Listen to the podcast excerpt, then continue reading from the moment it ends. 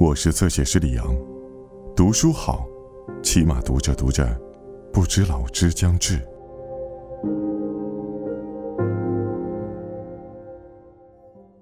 凡悲剧都生于两理想的冲突，世间有许多人站在歧路上，只徘徊顾虑，既不肯有所舍，便不能有所取。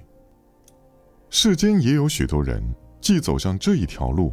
又恋恋不忘那一条路，结果也不免差误时光。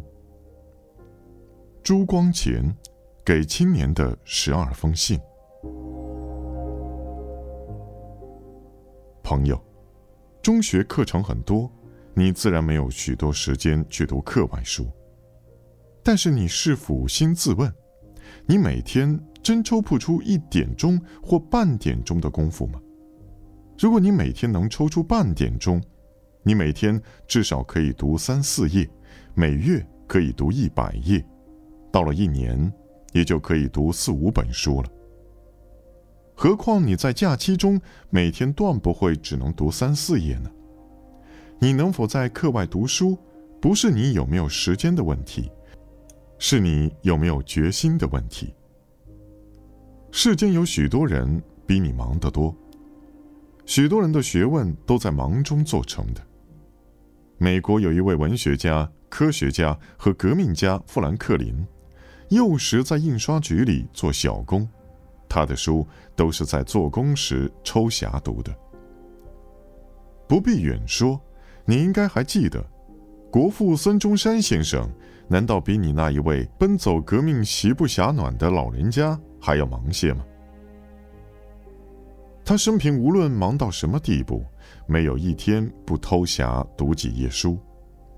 你只要看他的《建国方略》和《孙文学说》，你便知道他不仅是一个政治家，而且还是一个学者。不读书讲革命，不知道光的所在，只是蹿头乱撞，终难成功。这个道理，孙先生懂得最清楚的，所以他的学说特别重知。人类学问逐天进步不止，你不努力跟着跑，便落伍退后，这固不消说。尤其要紧的是养成读书的习惯，是在学问中寻出一种兴趣。你如果没有一种正常嗜好，没有一种在闲暇时可以寄托你的心神的东西，将来离开学校去做事，说不定要被恶习惯引诱。你不看见现在许多插麻雀、抽鸦片的官僚们、绅商们，乃至于教员们，不大半由学生出身吗？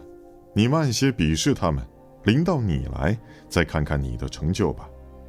但是你如果在读书中寻出一种趣味，你将来抵抗引诱的能力比别人定要大些。这种兴趣你现在不能寻出，将来永不会寻出的。凡人都越老越麻木，你现在已比不上三五岁的小孩子那样好奇，那样兴味凌厉了。你长大一岁，你感觉兴味的敏锐力便需迟钝一分。达尔文在自传里曾经说过，他幼时颇好文学和音乐，壮时因为研究生物学，把文学和音乐都丢开了，到老来。他再想拿诗歌来消遣，便寻不出趣味来了。兴味要在青年时设法培养，过了正常时节便会猥亵。比方打网球，你在中学时欢喜打，你到老都欢喜打。假如你在中学时代错过机会，后来要发愿去学，比登天还要难十倍。养成读书习惯，也是如此。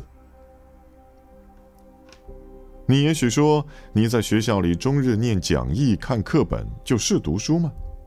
讲义、课本着意在平均发展基本知识，故意不可不读。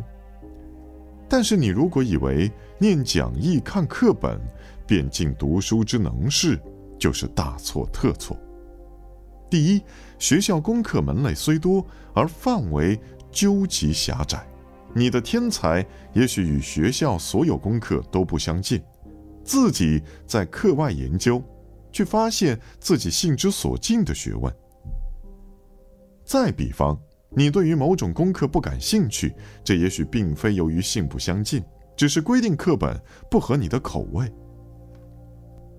你如果能自己在课外发现好书籍，你对于那种功课的兴趣也许就因而浓厚起来了。第二，念讲义、看课本，免不掉若干拘束，想借此培养兴趣，颇是难事。比方有一本小说，平时自由拿来消遣，觉得多么有趣；一旦把它拿来当课本读，用预备考试的方法去读，便不免索然寡味了。兴趣要逍遥自在的、不受拘束的发展，所以为培养读书兴趣起见，应该从读课外书入手。书是读不尽的，就读尽。也是无用，许多书没有一读的价值。你多读一本没有价值的书，便丧失可读一本有价值的书的时间和精力。所以，你需慎加选择。你自己自然不会选择，需去就教于批评家和专门学者。我不能告诉你必读的书，我能告诉你不必读的书。许多人曾抱定宗旨，不读现代出版的新书，因为许多流行的新书只是迎合一时社会心理，实在毫无价值。经过时代淘汰而岿然独存的书，才有永久性，才值得读一遍、两遍，以至于无数遍。我不敢劝你完全不读新书，我却希望你特别注意这一点，因为现代青年颇有非新书不读的风气。别的事都可以学时髦，唯有读书做学问不能学时髦。我所指不必读的书，不是新书，是谈书的书，是值不得读第二遍的书。走进一个图书馆，你尽管看见千卷万卷的纸本子，其中真正能够称为书的，恐怕难上十卷百卷。你应该读的，只是这十卷百卷的书。在这些书中间，你不但可以得较真确的知识，而且可以于无形中吸收大学者治学的精神和方法。这些书才能撼动你的心灵，激动你的思考。其他像文学大纲、科学大纲以及杂志报章上的书评，实在都不能供你受用。你与其读千卷万卷的诗集，不如读一部国风或古诗十九首。你与其读千卷万卷谈希腊哲学的书籍，不如读一部柏拉图的《理想国》。你也许要问我，像我们中学生究竟应该读些什么书呢？这个问题可是不易回答。你大约还记得《北平京报》副刊曾征求青年必读书十种，结果有些人所举十种竟是几何代数。有些人所举十种竟是《史记》《汉书》，这在旁人看起来似近于滑稽，而应征的人却各抱有一番大道理。本来这种征求的本意，求以一个人的标准做一切人的标准，好像我只喜欢吃面，你就不能吃米，完全是一种错误见解。个人的天资、兴趣、环境、职业不同。你怎么能定出万应灵丹式的十种书，供天下无量数青年读之，都能感觉同样趣味，发生同样效力？